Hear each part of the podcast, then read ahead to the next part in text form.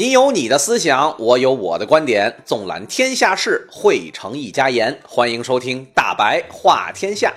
哎，咱们大白话天下的每期节目啊，都是在微信订阅号“大白话天下”当中进行展示啊。如果您要是听到这段音频呢，想要找到我们往期的节目，您只需要在微信当中搜索“大白话天下”就可以找到我们了。昨天大白玩了一个新游戏，就是未来每一期节目讲什么内容，大白说了不算，谁说了算呀？听众说了算呀！每一次我都会拿出两个话题，然后咱们大家投票决定啊，您愿意听哪个，您就在那上点个赞。那这个话题得票率高，那自然下期节目主题就是这个。这样做呀，其实有很多的好处啊。至于有什么样的好处，咱们以后专门单开一期节目。当然，能不能选上不知道啊。您要想听，您就多拉点人过来点赞，我觉得就有戏了。好了，咱们话不多说，书归正传。这两天呀，科技界有一个重磅新闻特别抓人眼球。无锡的一台全部使用了国产芯片制造而成的，名字叫做神威太湖之光的这台超级计算机，在世界速度五百强的排行当中是荣登榜首。哎，这个新闻一出。我相信每一个爱国青年肯定心中顿时是自信心爆棚啊！确实，无论从哪个角度来解读，这都是一件振奋国人士气的好消息。但是啊，熟悉大白我的人都知道，这表扬完了就该说事儿了。没办法，中国传统教育模式嘛，给个枣那就得该拍砖了，我也不能免俗。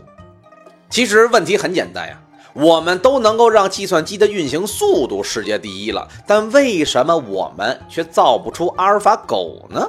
其实，同样的这个问题，我们换个名儿、换个场景，您就会自己发现这问题所在。您比方说啊，中国青少年奥数比赛世界第一，但成年后的这些数学天才今天何在呢？哎，再比方说，中国富士康手机生产线产量全球第一。但苹果手机的专利费呀、版权费呀、授权费等等这些钱可没落在咱们中国产业工人的兜里啊！往往一台苹果手机好几千，真正国人能够拿到的钱往往不到百分之十，那剩下的钱都让苹果拿走了。怎么样？您听出问题来了吗？其实解答这类的问题，我觉得只需要一个比喻就都清楚了。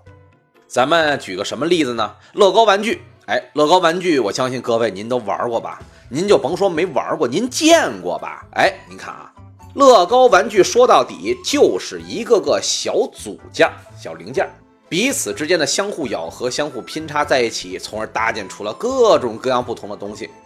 那么好，我们做的是什么？如果通过乐高玩具这个比喻来说的话，我们在做的就是将这一个个零件打磨精细，打磨的无懈可击。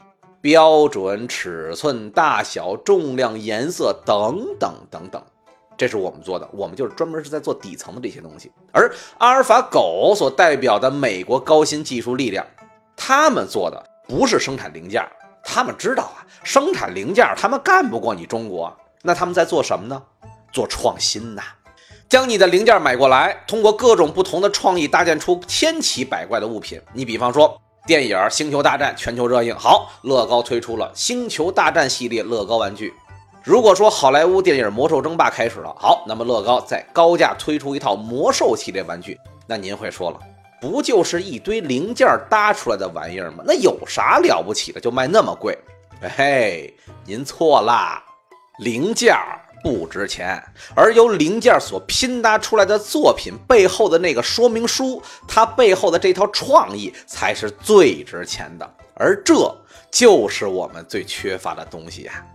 回望过去的这一段时间，我们创造了太多的世界第一和世界最大。您比方说，世界上最大的炒饭，世界上最大的月饼，史上最大的火锅千人宴，史上最大的万人太极拳。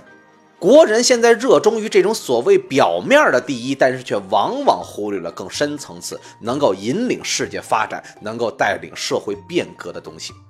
不是我们研究不出来中国版的阿尔法狗，而是我们的眼界局限和对未来判断的飘渺，让我们一次次错失了真正去影响和改变世界的机会和这些产品。